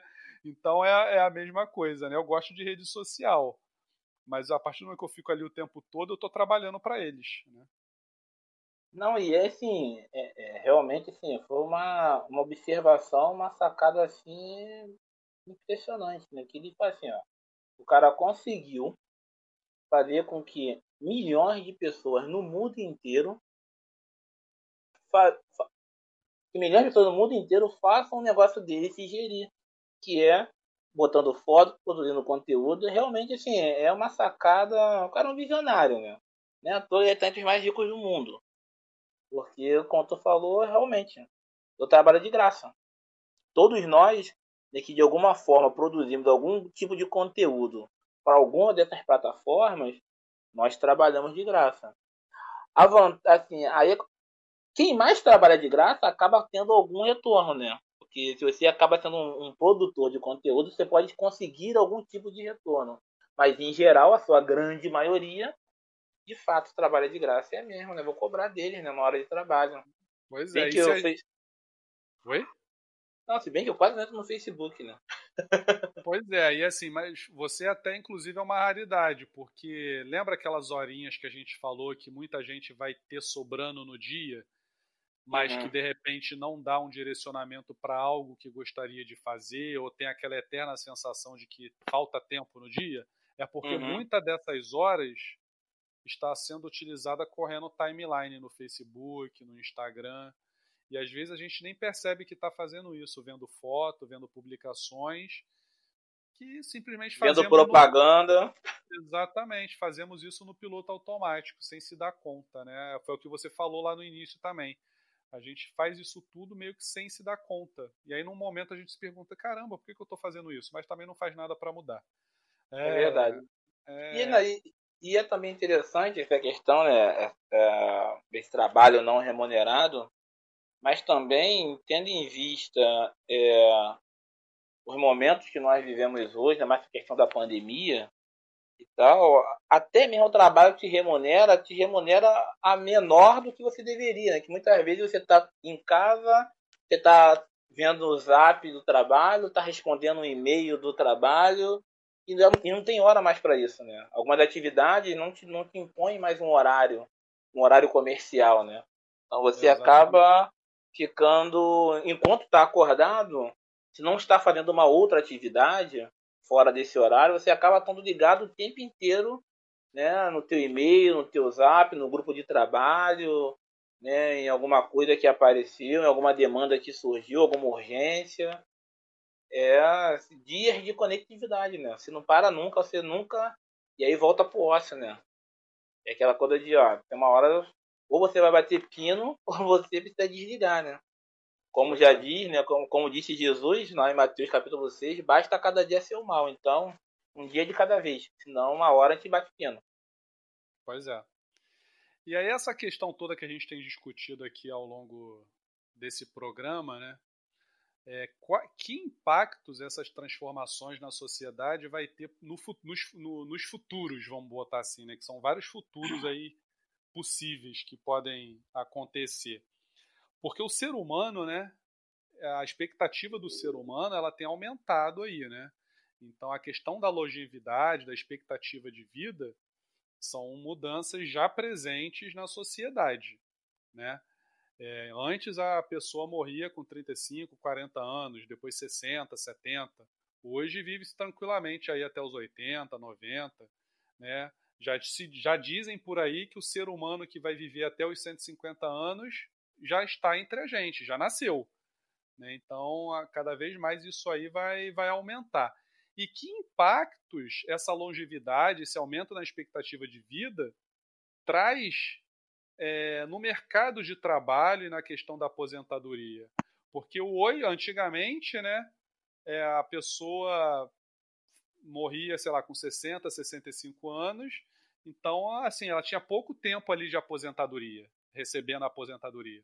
Então, a, a tendência é que a pessoa, uma pessoa que se. Tudo bem que a gente está sempre tendo essas reformas, né? E aí não vamos entrar no mérito aqui de se está sendo feito da melhor forma ou não. Mas imagina, não vou nem, nem quero falar tanto da aposentadoria em termos de remuneração, né? Eu estou querendo dizer mais do lance da pessoa parar de trabalhar, que dizem que é um trauma, né, quando você se aposenta, né? Você perde aquela sua rotina de trabalho. Então, imagina uma pessoa com 65 anos se aposentando, ainda com muita saúde, né, porque hoje vive-se melhor de uma forma geral. O que, que essa pessoa vai fazer para o restante da vida? É, na verdade, é, é, o que acontece, Fabiano, é que sim, a gente parece nós não fomos, nós não somos é, ou orientados ou educados, não sei qual seria o melhor termo a ser utilizado. Mas, de fato, quando se pensa em aposentadoria, em linhas gerais, as pessoas pensam em viajar, passear, curtir os netos. Quando tu pensa assim, ah, trabalhei, trabalhei, trabalhei, agora vou descansar. É, a perspectiva que se tem de descanso é você ter uma aposentadoria para você descansar de fato, poder curtir. E essa já não é a, a realidade da maioria da população, né, falando de Brasil. É, você vai se aposentar, seu salário vai reduzir, só que o seu salário vai reduzir no momento onde você tem maior número de problemas para resolver. Eu está com, com alguma comorbidade, alguma coisa, algum problema, né, a inflação aumentou, tem que comprar remédio, mas é, você não está preparado por vários aspectos. Emocionalmente também você tem, como nós falamos, você entra numa rotina, no piloto automático, que quando você para de exercer certa atividade que lhe é comum fazer sempre, você fica se perguntando e agora o que vai ser de mim?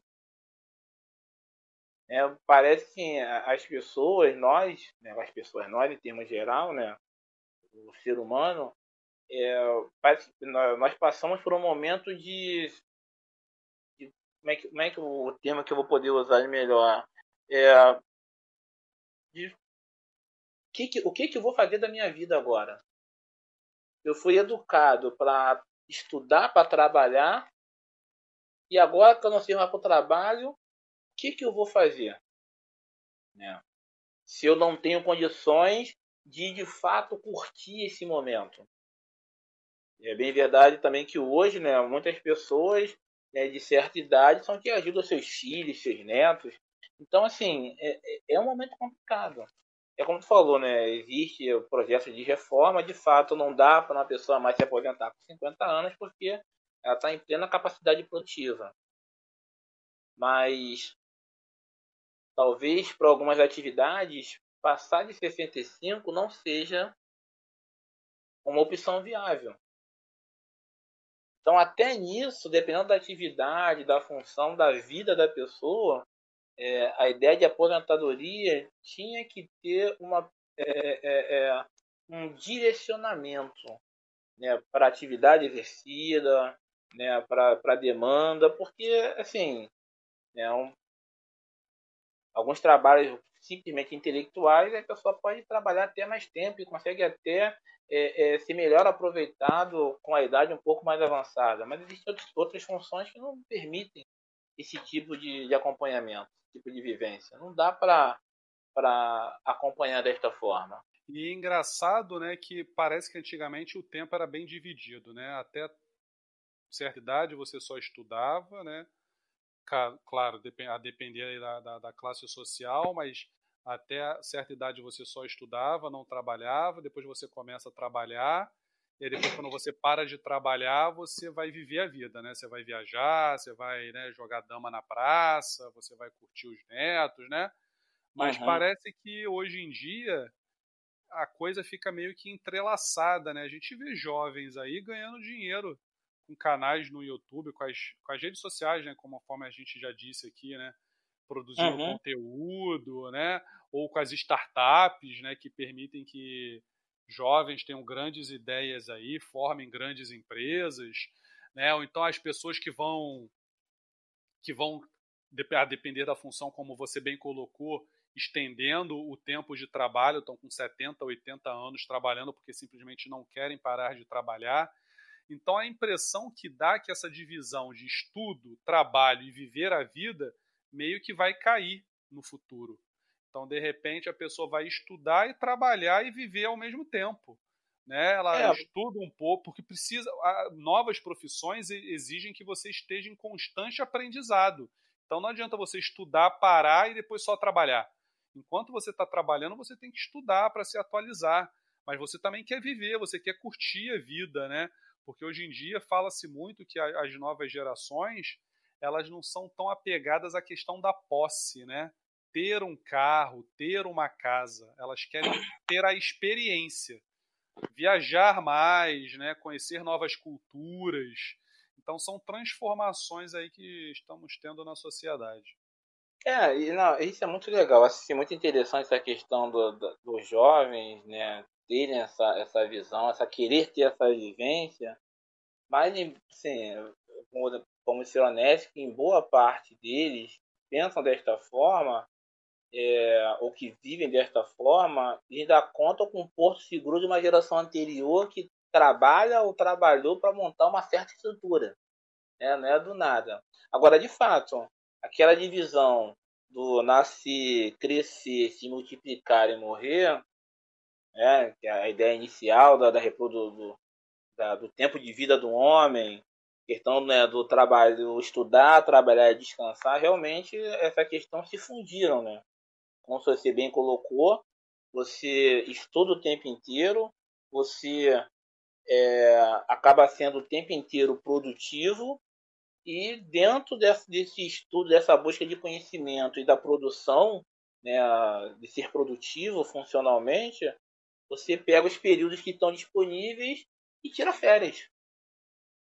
É, e, e, acredito que essa é a tendência. Né?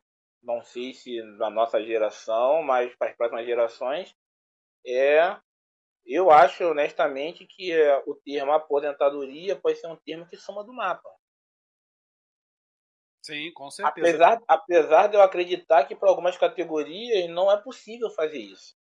Né? Porque nós estamos pensando né, em caráter de evolução tecnológica e tudo isso, mas são áreas né, é, de ponta.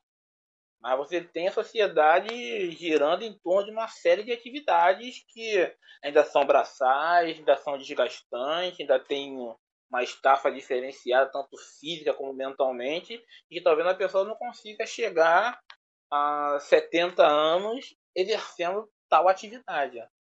Mas eu acredito que aposentadoria vai ser um termo cada vez é, mais escasso. Eu fico brincando com alguns colegas meus de trabalho que já estão com idade, já estão se aposentando, estão abrindo processo de aposentadoria. Fico brincando com eles e falo para eles: ó, vocês vão ser a última geração que vão se aposentar em paz. Então curtam. é, pois é.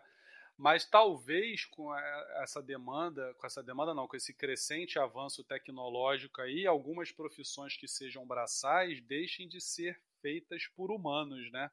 Porque aí a gente já entra numa outra questão, né? Eu falei que numa reportagem que eu assisti há um tempo atrás, né, o ser humano que vai viver até os 150 anos já estaria entre nós. E falando isso, só da questão biológica, orgânica, melhor dizendo.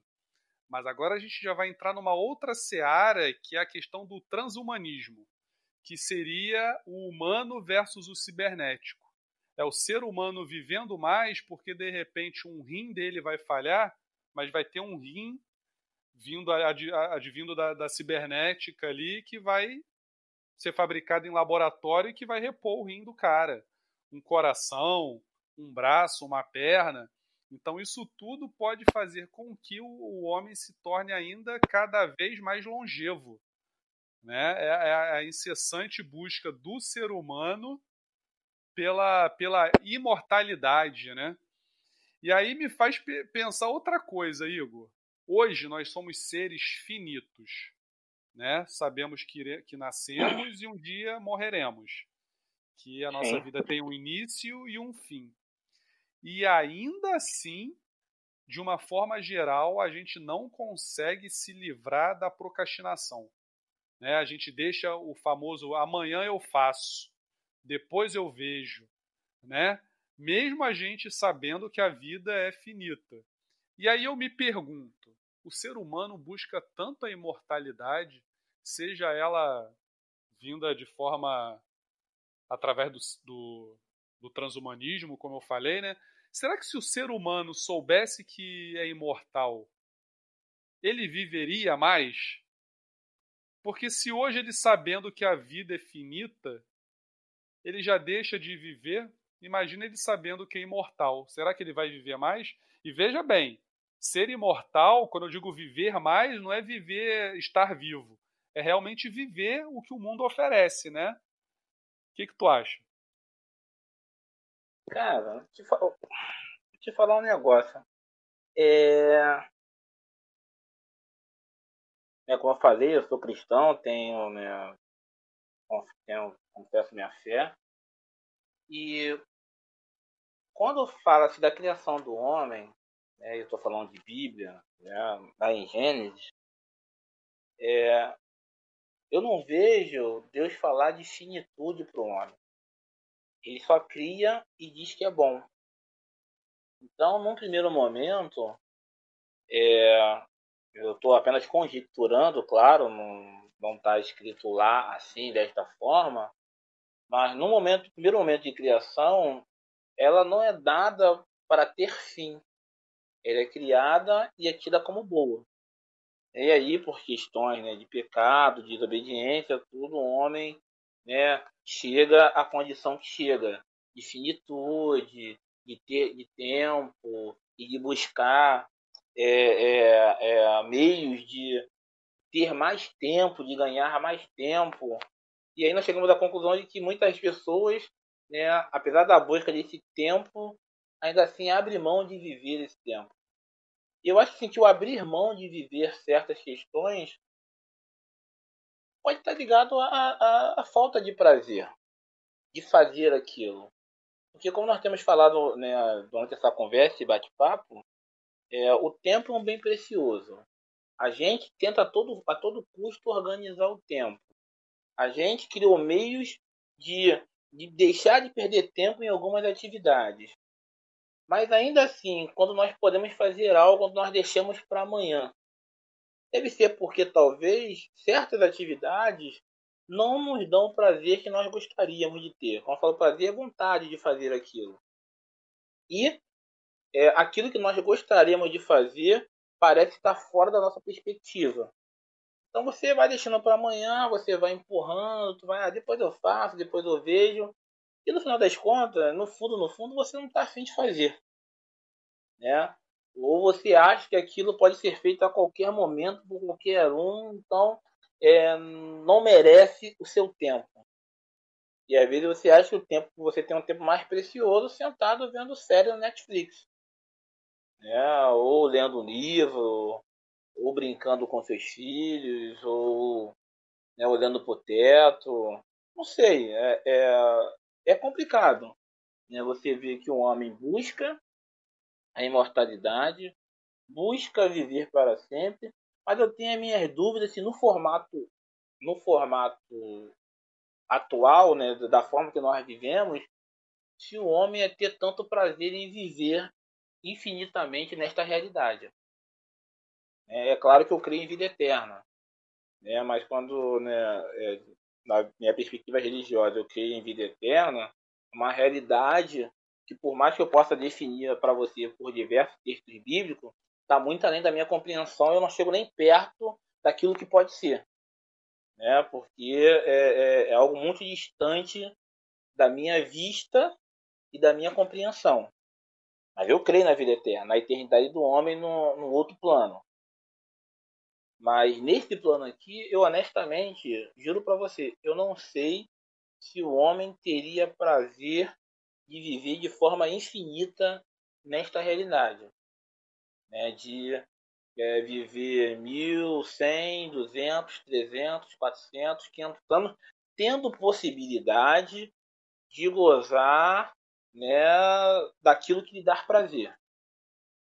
Né, esgotado esse tempo, né, se ele teria prazer em continuar aqui. Eu não sei. Assim, é, é devaneio é bate-papo, é conversa jogada fora, literalmente. Mas eu confesso para você que eu não sei né, como é que um homem é, viveria nesse aspecto. É, só saberemos no futuro, se é que saberemos, né? é, né? Existem filmes futuristas, séries futuristas, né? Que é, é o que eu acho essa questão dos órgãos, né? dos órgãos humanos, parece que essa é uma realidade bem mais próxima né, da, do homem conseguir produzir ou fundir é, órgãos né, para necessidade de órgãos é, é, doentes ou que não são sadios, para que ele possa é, aplicar ou introduzir em si um, um órgão sintético né? Hoje nós fazemos. O que é fazer né, o transplante de órgão? Né? Você pegar o órgão bom de alguém que, é, que morreu né, e transferir para alguém que está que tá vivo e está um órgão ruim. Né? Então você faz o transplante. Então você já consegue, né, na forma orgânica, fazer essa, fazer essa conjugação. Né? O sintético, eu acho, né, isso aí eu, eu falo vou falar nem penso, é achismo mesmo, mas eu acho que o homem está muito perto de chegar nesse ponto, né, de criar um órgão sintético, um órgão vital sintético capaz de é, substituir um órgão ruim, com problema, que não esteja funcionando mais. Mas eu acho assim que o grande é o grande desafio para o homem que pensa em imortalidade, que pensa em vir para sempre, nesse plano, nesta realidade, né, e ter controle disso, né, e ter controle da vida na, na imortalidade, nesse plano como nós vivemos, é a questão da consciência. É como é o homem. Será que ele será capaz de, de colocar a consciência, é, não memória, que a memória nós já conseguimos guardar né, em parte através de fotos, de vídeo e de áudio. Provavelmente daqui a 50 anos, né, se não tirarem seu podcast do ar, né, ainda que nós não estejamos aqui, alguém poderá ouvir isso. Nós estamos conversando. E falar assim: caraca, esses dois caras aí falam um monte de besteira. Mas eu acho que o grande desafio é né, para o homem alcançar esse aspecto, né, né, querer se chamar de Deus ou querer ser Deus, ele conseguir é, a troca de, de consciência, né? Mas como é que quando o homem conseguir transferir consciência, talvez este seja é, o ponto, o marco. Eu não sei se o homem vai conseguir fazer isso. É, pois é, é uma incógnita. Imagina você ser capaz de botar a sua consciência em um robô, por exemplo, né, ou num computador, né? E imagina que você possa fazer backups da, da sua consciência. Então seria uma forma realmente de você garantir essa imortalidade, digamos assim. Seria brincar de Deus, realmente. Aí, e... ser biológico ou sintético não faz diferença. Exatamente. Mas aí fica aquela grande questão, né? Que nenhum ser humano sobre a Terra é capaz de responder. Só Deus sabe para quem acredita em Deus, né? É. É, como seria o comportamento dessa consciência em um equipamento sintético que não que não o seu corpo? Que aí já entra a questão, né? Não só da consciência, mas da alma. Né? Então, como seria, como reagiria a consciência vivendo, entre aspas, em um equipamento sintético e não em um corpo biológico? Né? Então, são é. questões aí que só vão ser respondidas se um dia efetivamente isso for possível, né? extrair a consciência. É. Tem até aquela então... série que a gente estava comentando esses dias, é, Altered Carbon, é, Carbon é, carbono alterado. Então, que ela trata disso, né? Que a pessoa morre, o corpo físico mas a consciência dela está num chip, num cartucho que pode cartucho. ser colocado em um outro corpo. Né, e pode ser feito backup. Né? E aí, imagina. É, eu, eu, particularmente acho que não seja. Eu acho que o homem não consegue chegar nesse nível. Eu, sim. Eu acho que é algo muito complexo, é questão sensorial, uma questão. E, e até porque né, não existe sistema é, informatizado que não seja passível de invasão, né? Então a gente nunca sabe o que, o que isso vai dar. É, é uma, é, são incógnitas aí que as gerações futuras vão ter que lidar e que certamente vai ter toda uma questão social envolvida também, porque né, a tecnologia que eu acho que vem para poder diminuir as diferenças sociais, mas pode ser que no futuro elas aumentem, né? Enfim. É, né, exatamente, né? Pode acabar aumentando e trazendo realmente essa questão. Se hoje a gente tem uma ideia de, de pobre e rico, de miserável, de a tecnologia e seus avanços, elas criam um, um distanciamento enorme. A gente vê isso, né? Falando de atualidade, coisa recente, questão da pandemia, das questões das aulas remoto, de não ter acesso de escolas estarem fechadas. Né? Nós vemos pessoas aí que simplesmente alunos que perderam ano, porque não tiveram acesso a nada. Ah, não perderam. Tudo bem, elas não perderam, mas alguém ganhou. Alguém que teve acesso aos meios de comunicação, teve acesso a material, teve acesso a, video, a videoconferência, a aula online, tive acesso a tudo isso, ganhou. E nós temos uma gama muito grande da população que não ganhou nada, porque não teve como acessar nada nem ninguém.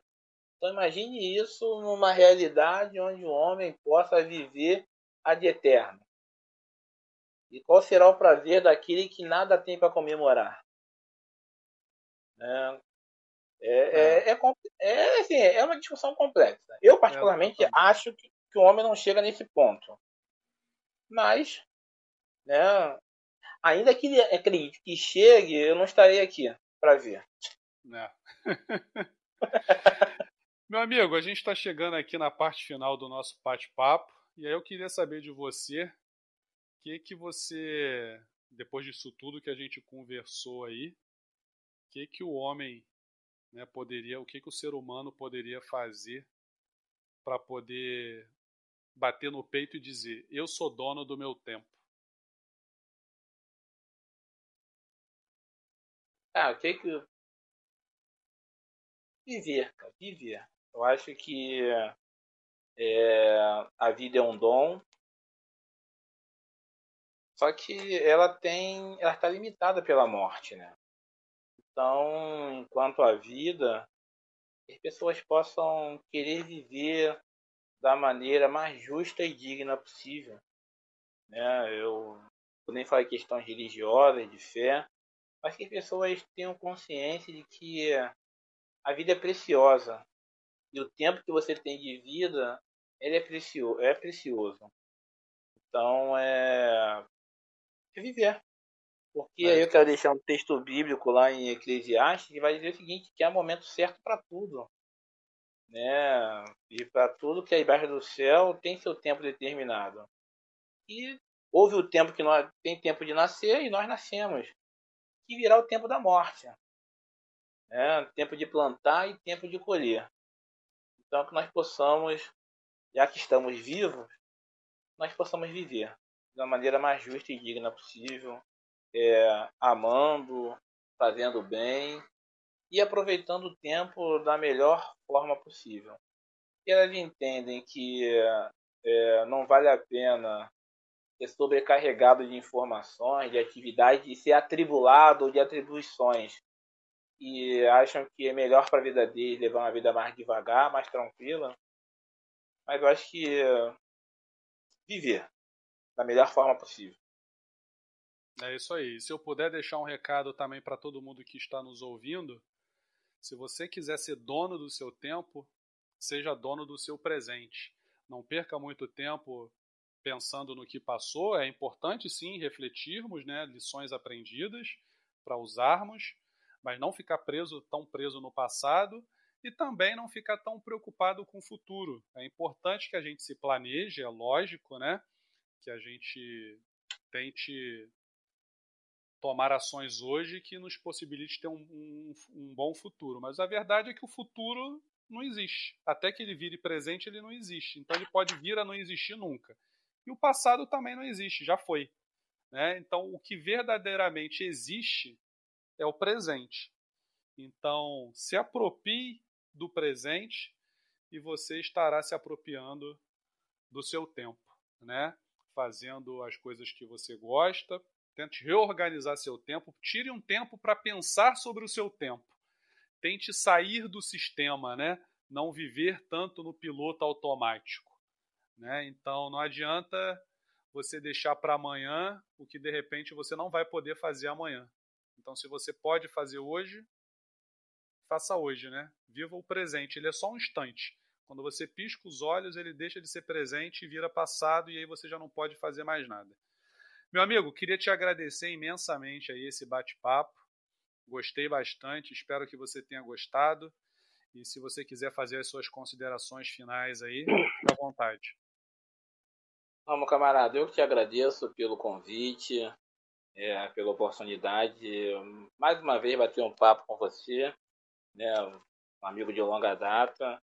Espero também que os ouvintes gostem desse bate-papo, entendam que nosso objetivo não era trazer uma discussão técnica, religiosa ou né, muito didática, era apenas jogar conversa fora e bater um papo. E é sempre bom conversar com você, Fabiano, sempre bom. Nós temos muitas histórias aí. Todas são publicáveis, só não convém falar, tocar nelas agora, mas é, foi muito bom. Obrigado pela, pelo convite, pela oportunidade. E eu espero poder é, bater outros papos com você, jogar outras conversas fora de temas variados. Com certeza, meu amigo. O prazer foi todo meu. Novos temas virão. Com certeza você vai, vai voltar aqui para bater um papo com a gente. Muito obrigado mais uma vez pela participação. E a vocês que nos ouviram, espero que gostem. Fico no aguardo aí da, do feedback, das críticas, das considerações de vocês. E aguardem aí os próximos episódios que trataremos sobre muitos outros temas, tá bom? Afinal de contas, só sabe quem vive. Um abraço!